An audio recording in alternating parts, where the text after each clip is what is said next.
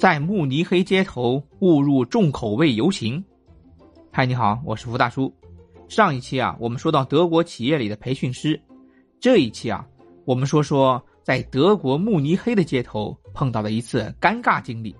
我们啊，被卷入了一场神秘的游行。我们当时在慕尼黑的街头游览的时候，忽然听到锣鼓喧天，鞭炮齐鸣。嗨，不是啊，是巨大的音乐声和庞大的人群向我们走来。原来啊，是一场游行。游行的人群啊很热情，招呼我们一起参加。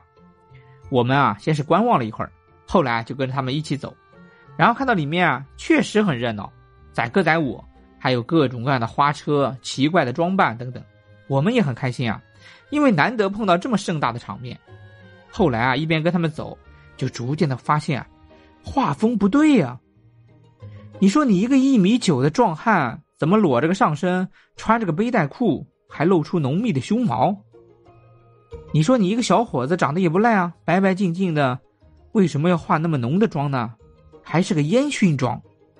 还有啊，明明两位火辣的金发美女，穿着暴露，吸引眼球。可他们俩为什么抱在一起亲嘴呢？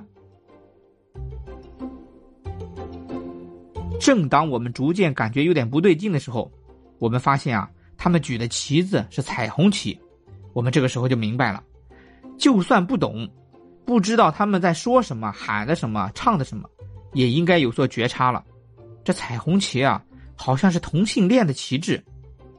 就算我们不知道啊，这个时候也应该觉悟了。原来啊。这是一场同性恋大游行。到了这里，我们也不敢跟着走了，我们就在路边看看热闹。他们还很热情的向我们打招呼，还有的拉我们到他们的花车上去，我们也不敢上啊。后来我们大部队汇合了之后啊，各个小组的人凑在一起都在说这个事儿。我们大部分人都被卷入了这场同性恋大游行。南通的同学最离谱，他说。有几个德国的壮汉拉着他，还想亲他，还差点被他们得逞。嗨，你可以想象到我们当时的表情。一开始看到游行的时候，觉得很惊奇、很惊讶；然后跟着游行的队伍一起走的时候，觉得很兴奋、很高兴；后来发现是同性恋游行的时候，就觉得特别尴尬，尴尬的恨不得原地抠出三室一厅啊！